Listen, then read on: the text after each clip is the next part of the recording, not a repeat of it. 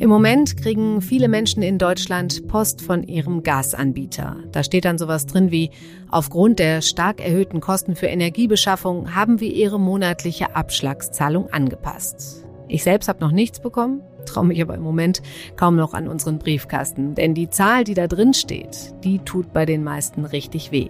Verfünffachung der monatlichen Abschläge, Versechsfachung oder sogar noch mehr. Wir sprechen hier von 500 statt bisher 100 Euro oder über 1000 statt bisher 150. Und zwar nicht im Jahr, nein, jeden einzelnen Monat.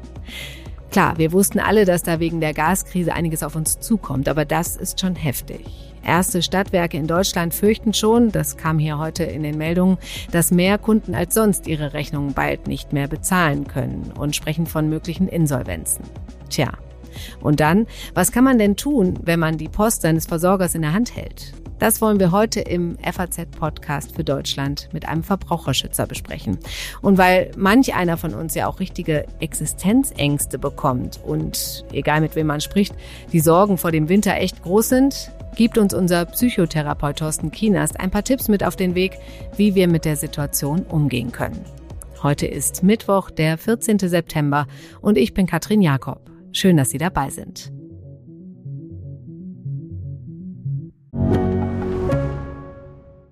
Ich bin Dr. Robin John, Allgemeinarzt in Schönebeck. Das ist 15 Kilometer von Magdeburg entfernt und trotzdem zu weit, um hier Nachwuchs zu finden. Immer mehr Praxen im Salzlandkreis bleiben unbesetzt und Patienten haben lange Wege und noch längere Wartezeiten. Das muss sich ändern. Die besondere Nähe der niedergelassenen Haus- und Fachärzte ist in Gefahr. Was die Gesundheitspolitik jetzt dringend ändern muss, erfahren Sie auf rettetdiepraxen.de. Also ich habe einen Schwager, der hat schon einen Brief bekommen, 25, 20 Euro pro Monat mehr. Und das ist halt für uns Rentner sehr, sehr hart. Wir machen uns echte Gedanken, wie wir unsere Umlagen stemmen sollen. Erste Nachzahlung über 600 Euro haben wir schon im Haus gehabt und das haut rein. Ich habe von 42 Abschlagszahlungen auf 70 und 500 Nachzahlungen.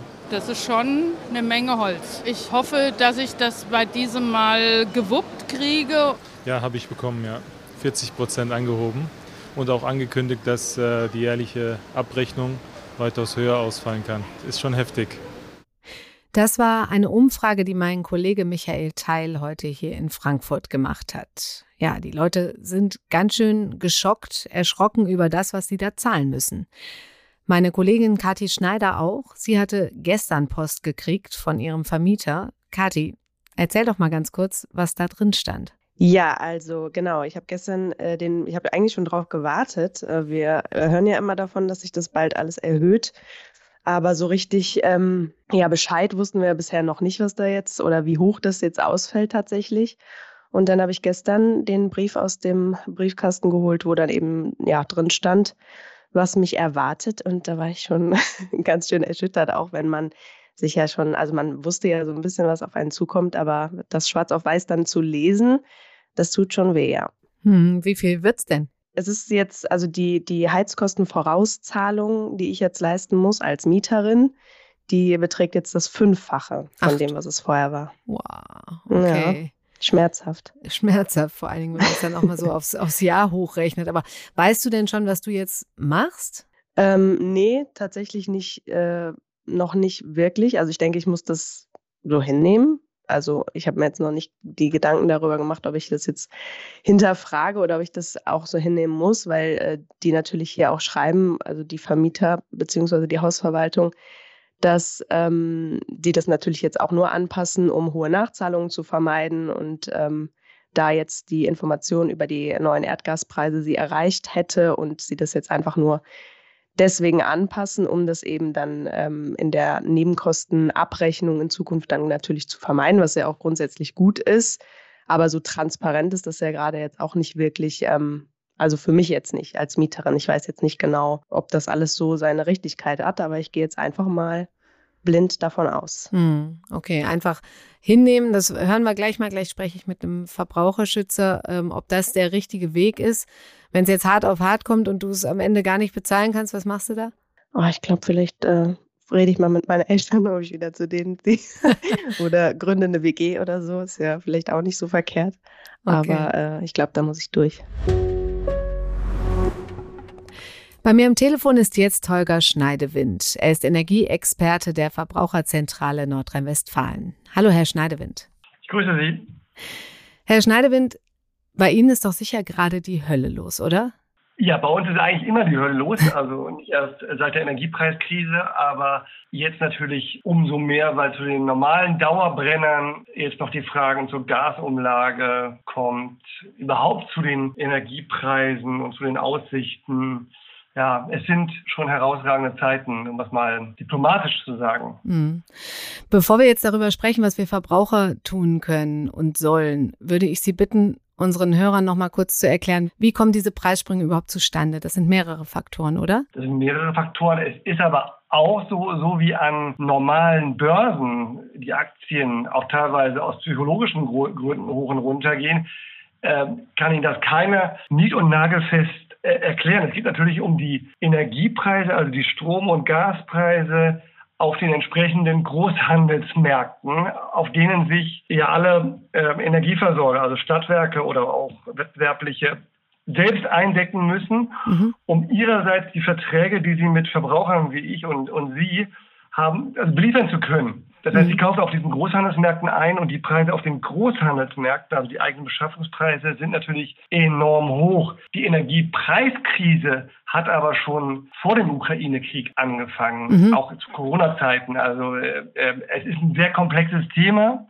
Ja. Jetzt gehen die Preise aber durch die Decke und die Tendenz, dass es auch eher noch teurer wird, ist auch klar. Jetzt ist aber doch auch noch die äh, Gasumlage mit drin, oder? Da ist die Gasumlage drin, wobei man das mal ins Verhältnis setzen muss. Wir haben natürlich irre hohe Preise für Strom und Gas, also auch für Gas. Und jetzt kommt auf diese bereits sehr hohen Gaspreise auch die Gasumlage und auch weitere Umlagen hinzu.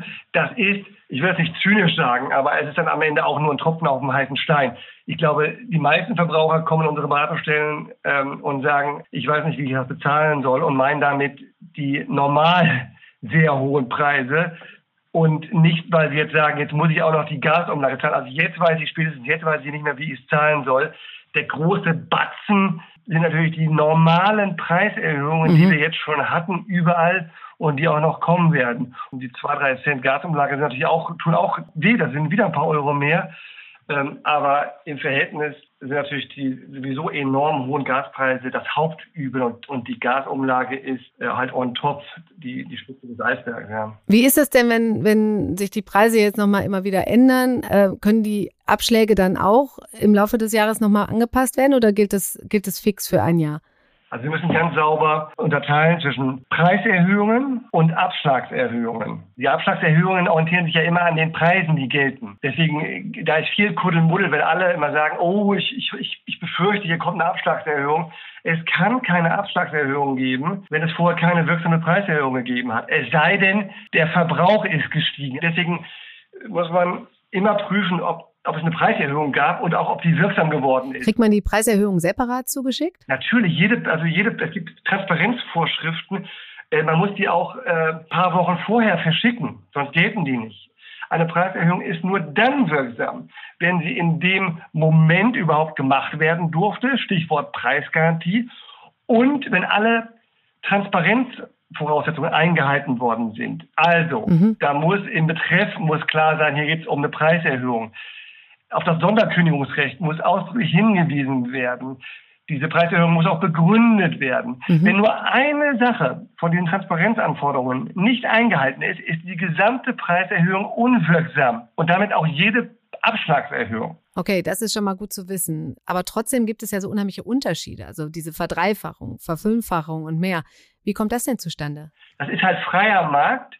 Und wenn eine Vertragslaufzeit und eine Preisgarantie abgelaufen ist, dann kann der Verbraucher und der Energieversorger machen, was er will. Und wenn der Energieversorger sagt, ich biete dir jetzt einen Tarif an, der ist aber dreimal so, so hoch, dann ist das leider so. Wenn er das sauber und ordentlich gemacht hat. Das liegt natürlich an der Preispolitik und auch an der Beschaffungsstrategie dieser Energieversorger. Und wir müssen aber hier auch unterscheiden zwischen Grundversorgern und quasi normalen wettbewerblichen Unternehmen. Mhm.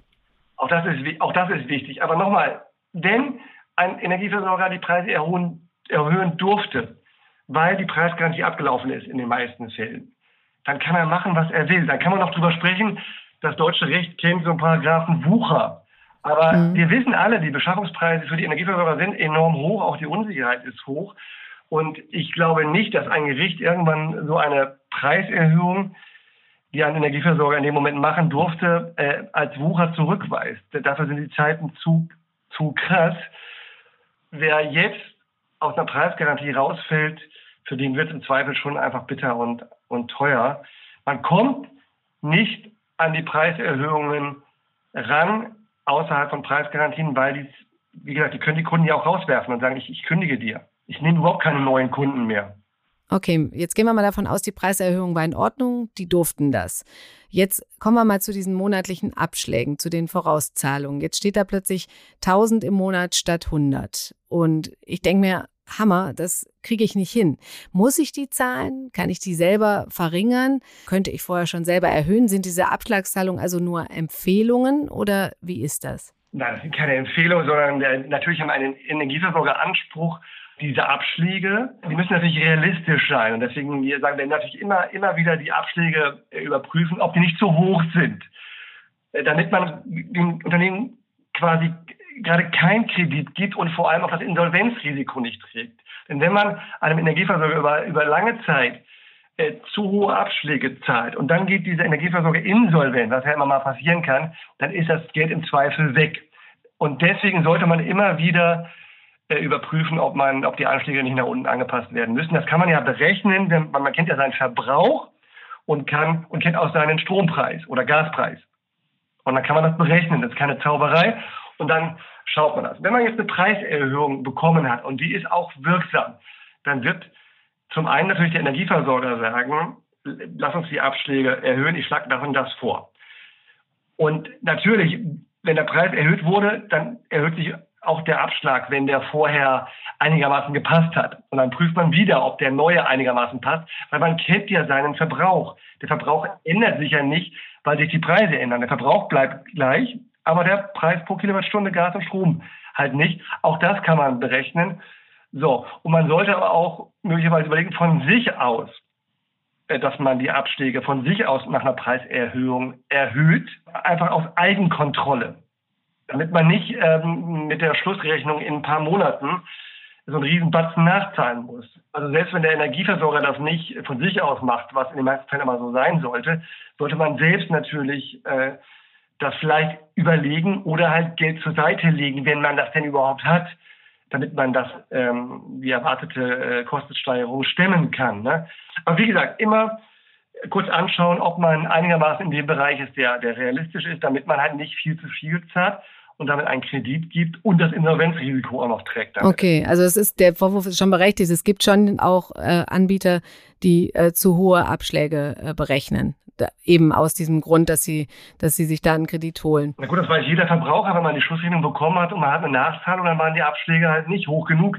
Und die, die was, und die, die was zurückbekommen, die wissen, meine Abschläge sind aber jetzt zu hoch. Das ist keine Zauberei, das, das kann man überprüfen. Aber es gibt natürlich, wie überall, schwarze Schafe. Davor ist man nicht gefeit. Und deswegen ja, muss man aufpassen, wie man es zu tun hat.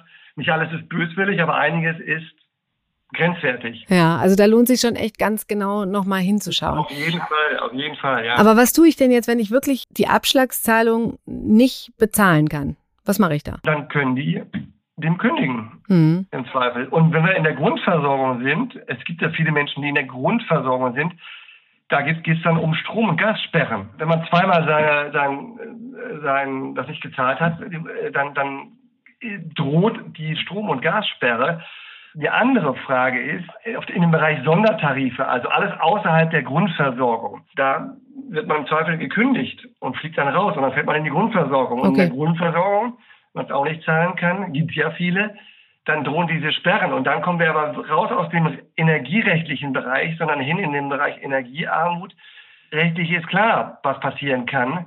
Hm. Wie kann man das auffangen? Also, und das ist ein soziales Problem und natürlich sozialer Sprengstoff. Ähm, aber die Diskussionen laufen ja überall, weil das überall angekommen ist. Und deswegen ja. haben wir auch das, Entlastungspaket, das dritte mittlerweile von der Bundesregierung. Das ist ja allen klar, dass das sozialer Sprengstoff ist ohne Ende, diese hohen Preise, weil die ganz viele Menschen und bis tief in die Mittelschicht nicht bezahlen können. Und könnte man sich denn vielleicht mit dem Anbieter dann darauf einigen, das wäre jetzt so ein Gedanke bei mir, dass man sagt, okay, ich ähm, kann das jetzt im Moment monatlich nicht von plötzlich 100 auf 1000, äh, das kriege ich nicht hin, aber ich könnte von 100 auf 400 und dann könnte ich ja sparen, sparen, sparen, ähm, um dann irgendwie diese Nachzahlung, die dann irgendwann kommt, zahlen zu können. Würden Sie sich ein Anbieter darauf einlassen? Also kann man da so ein bisschen äh, auch verhandeln, dass man sagt, also dieser Sprung ist mir jetzt einfach zu plötzlich zu heftig? Also wir alle sollten miteinander sprechen. Und äh, ich glaube auch, äh, dass also gerade bei den Grundversorgern, das sind ja dann, die sind ja häufig in kommunaler Hand, die wissen das. Ich glaube auch, dass sich die, die Grundversorger natürlich sehr zurückhalten werden mit Strom- und Gassperren. Die Politik diskutiert ja auch ein Moratorium für Strom- und Gassperren, also ein gesetzlich mhm. fixiertes. Bisher ist es aber ein, kommt es dazu nicht und ich weiß auch nicht, ob es das wirklich geben wird. Und dann ist es halt freiwillig, ob Energieversorger auf sowas verzichten. Mhm. Wir hatten es eben schon mal kurz angerissen, ein Gedanke, der sicher vielen kommt, okay, also der, die nicht in der Grundversorgung sind, die könnten sich ja auch denken, ich wechsle den Anbieter. Das ist aber gerade überhaupt gar keine gute Idee, oder?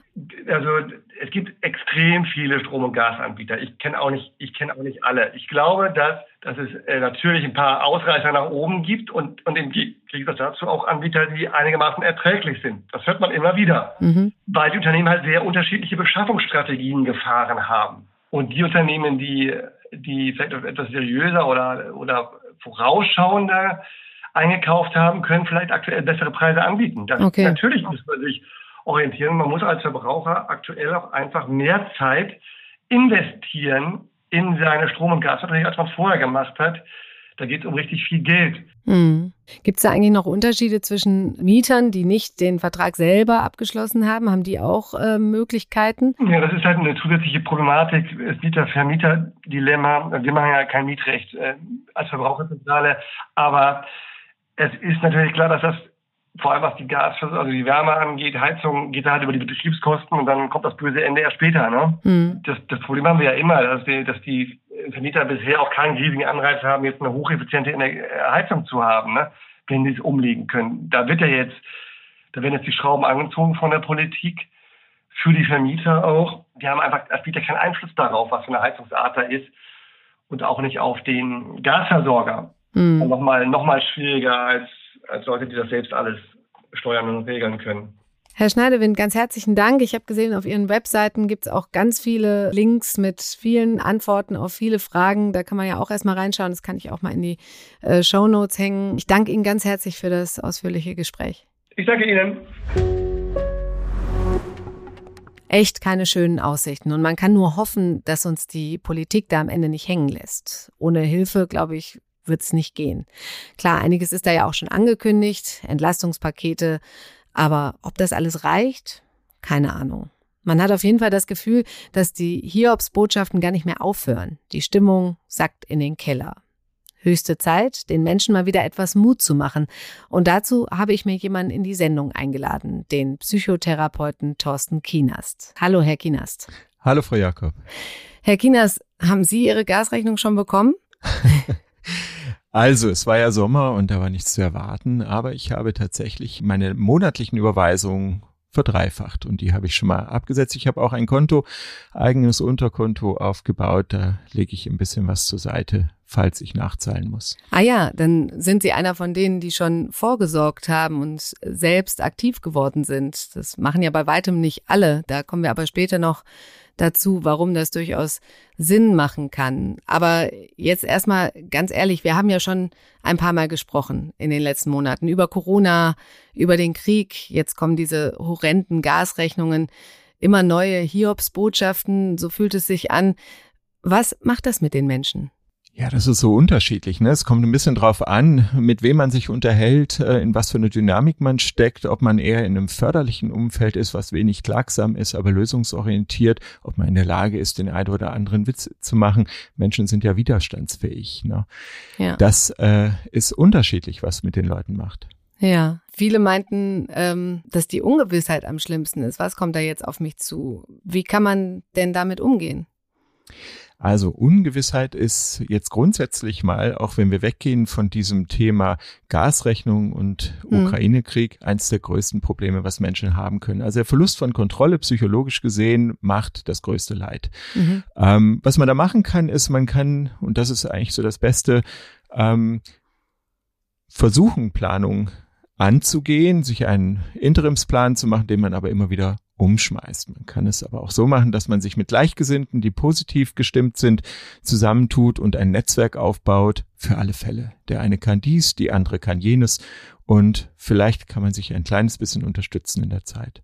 Hm. Also sozusagen schon so ein bisschen dem Ganzen ins, ins Auge schauen. Aber oft drückt man sich ja so ein bisschen davor. Ne? Ist das eine normale Reaktion oder? Ja. Feige? Also und Nein, das ist nicht feige, das ist eine normale Reaktion. Ungewissheit führt erstmal zu einer Starre. Die Leute bleiben äh, sozusagen in ihren Köpfen stecken, haben natürlich keinen Plan, weil sie dieses Denken ähm, noch nicht entwerfen können, was vielleicht abgerufen werden kann und haben vielleicht auch kein Vertrauen in ihre eigenen Fähigkeiten, weil ja andere Fähigkeiten in diesen Zeiten des Komforts geschult worden sind und diese Stressfähigkeiten nicht so geschult worden sind. Da sind wir aber allerdings bei dem Punkt, dass wir über Corona eine ganze Menge schon an Fähigkeiten und Fertigkeiten trainiert haben, die jetzt auch nochmal in diesem Winter rauskommen und uns vielleicht gar nicht so schwer fallen, wenn wir sie wieder einsetzen. Hm. Aber bei vielen kommt ja jetzt, kommen jetzt wirkliche Existenzängste dazu. Also äh, mit, mit eben höheren Preisen, aber auch mit der, mit der Angst, den Job zu verlieren. Ähm, was kann ich denn da tun, wenn mich so eine, wenn ich so eine Panik überkommt. Gibt zwei unterschiedliche Arten von Existenzängsten. Die einen sind berechtigt und die anderen sind nicht berechtigt. Und wenn man die Situation hat, dass es tatsächlich eine berechtigte Angst ist, da würde ich ähm, sozusagen eine entsprechende Ampel ähm, empfehlen. Einmal grün bedeutet, ich muss mir keine Sorgen machen in dem jeweiligen Segment, was ich gerade untersuche. Gelb bedeutet, möglicherweise bin ich gefährdet, da könnte es dünn werden. Und rot bedeutet, hier bin ich auf jeden Fall gefährdet. Und je nach Status, den ich dann für mich äh, für jedes Thema ähm, anmelden kann, muss ich mich vorbereiten oder eben nicht vorbereiten. Viele Leute haben eine grundsätzliche Angst, die kann über diesen, die letzten zwei, drei Jahre waren ja dadurch betont, dass wir alle in ständiger Sorge sind. Das liegt unserem ja, deutschen Wesen ja auch so ein bisschen im Blut, mhm. ähm, nicht zuversichtlich zu sein. Ähm, da muss man gucken, dass man ähm, tatsächlich seine Haltung ändert. Oft ist es ja am Ende gar nicht ganz so schlimm, wie man denkt. Ne? Meistens ist es nicht so. Es ist natürlich so, dass es immer eine äh, oder eine andere Gruppe mehr erwischt. Aber ich glaube, und das ist etwas, was mir gefehlt hat in der letzten Zeit, was, ähm, wo die Leute hineinerzogen werden müssen, denke ich, in Ärmel hochkrempeln und Nachbarschaftshilfe aufbauen. Wenn man kein Geld hat, dann braucht man eh die anderen und umgekehrt auch. Und dieses Zusammenrücken trotz Corona, jetzt nicht physisch sich anatmen und einatmen, sondern miteinander den Weg gehen. Ich denke, das das Patentrezept für diesen Winter. Hm, sich also gegenseitig helfen, wenn es mal knapp wird und zusammenstehen. Aber kommen wir doch noch mal ganz kurz zurück zu den Ängsten. Wie kann man denn verhindern, dass die Angst quasi überschwappt und einen so insgesamt runterzieht, also überschwappt auf andere Bereiche? Na, da, da würde ich erstmal eine Diagnostik machen. Als Kliniker sage ich Diagnostik, das heißt, wo drückt's wirklich? Ja. Ja. Dass es grundsätzlich ein, ja, ein, ein spannendes Gefühl geht, ist in diesen Winter zu gehen, ähm, das ist uns allen klar. Auf der anderen Seite dürfen wir sagen, wir stehen nicht ohne da. Wir sind eins der wohlhabendsten Länder der Welt. Und ähm, da ist die Wahrscheinlichkeit groß, wie auch bei Corona, dass doch viel auch gemacht werden kann über ja, über den Staat, der wir ja alle sind. Ähm, da würde ich jetzt erstmal gucken, wo drückt's wirklich, wo könnte es drücken und wo drückt's gar nicht. Mhm. Ne, und das ist der erste Schritt und darüber bekommt man auch Kontrolle und darüber kann man dann seinen Plan auch kristallisieren.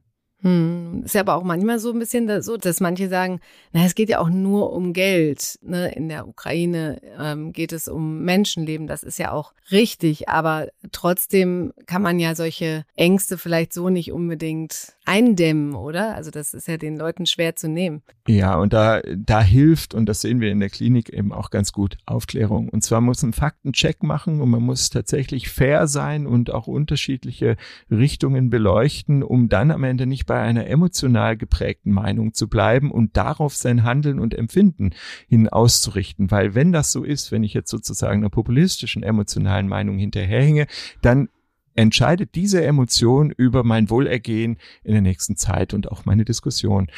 Es ist jetzt ein kleines bisschen Arbeit, dass man sich hinsetzen muss und etwas, was selbstverständlich war, wie zum Beispiel Frieden oder eben, ja gut, das, das Einkommen oder aber auch äh, die Gasrechnung, der Energieverbrauch, das ist jetzt praktisch aus dem, ich würde mal sagen, wirtschaftlich Unbewussten, was so nebenbei gelaufen ist, auf die Tagesordnung gekommen und gehört ins regelmäßige Abarbeiten. Man muss dem Kraft und Aufmerksamkeit widmen, obwohl es früher selbstverständlich war. Das ist für die Leute anstrengend und dem muss man sich stellen. Können Sie unsere Hörer da vielleicht ein bisschen an die Hand nehmen und äh, sagen, wie man so aus äh, psychologischer Sicht sowas angeht? Da gibt es so ein ganz spannendes, effektives Tool zur Entscheidungsfindung. Das muss sich so vorstellen wie eine Zielscheibe mit drei Ringen. In der Mitte ist im Zentrum das, was ich verändern kann. Da kann man mal aufzählen, was kann ich an der Gasrechnung verändern, zum Beispiel Zeit nehmen, um die eigene Energierechnung zu verstehen dann den Verbrauch für vielleicht verschiedene Tätigkeiten abschätzen, zum Beispiel warme Dusche versus warme Badewanne und dann schauen, was man sich dann jetzt heute Abend mal gönnen möchte oder heute früh oder aber in Erfahrung bringen, ähm, was für überflüssige Strom- und Energiefresser so den Tag überlaufen, auf die man verzichten kann. In der zweiten Schale dieser Zielscheibe, in dem zweiten Ring, ähm, ist dann drin, was kann ich in Abhängigkeit von anderen Menschen ändern, zum Beispiel Fahrgemeinschaften bilden um Benzinkosten zu sparen. Dazu braucht man natürlich auch Leute. Das könnte ein bisschen umständlicher werden, aber es gibt eine Möglichkeit, auch hierüber Kosten zu sparen. Ja. Und das dritte ist, was kann ich nicht beeinflussen, zumindest in dem Zeitraum, den ich jetzt bemessen möchte. Und das, was ich nicht beeinflussen kann, das kann ich getrost auch erstmal so lassen und mich auf das andere fokussieren. Das ist, glaube ich, ein ganz guter Algorithmus, den man jeden Tag durchgehen kann. Also auch umgangssprachlich gesagt, das, was ich eh nicht ändern kann, muss ich mir auch keine Sorgen drum machen. Ja, genau. ja, okay. Das, ist das kommt vielleicht später nochmal wieder, aber jetzt müssen wir erstmal äh, sozusagen, wir nennen das auch Salamitaktik, Schritt für Schritt gehen, mit etwas Planung in die Zukunft gucken und dann schauen. Und letzte Frage, weil man es auch immer wieder hört, dass die Leute sagen, es gibt ja nur noch diese Hiobs-Botschaften, nur noch diese Horrornachrichten. Haben Sie da vielleicht auch noch einen Tipp, wie man damit am besten umgehen kann? Naja, dieses Leiden unter diesen ganzen Horrornachrichten, da muss man auch ein bisschen aufpassen, dass das nicht ein kleines bisschen selbstgemacht ist. Also meine Empfehlung ist hier, ähm, maximal einmal täglich Nachrichten zu hören oder zu schauen und dabei eben sehr große Sorgfalt auf die Auswahl der ähm, Nachrichtenquellen ähm, legen.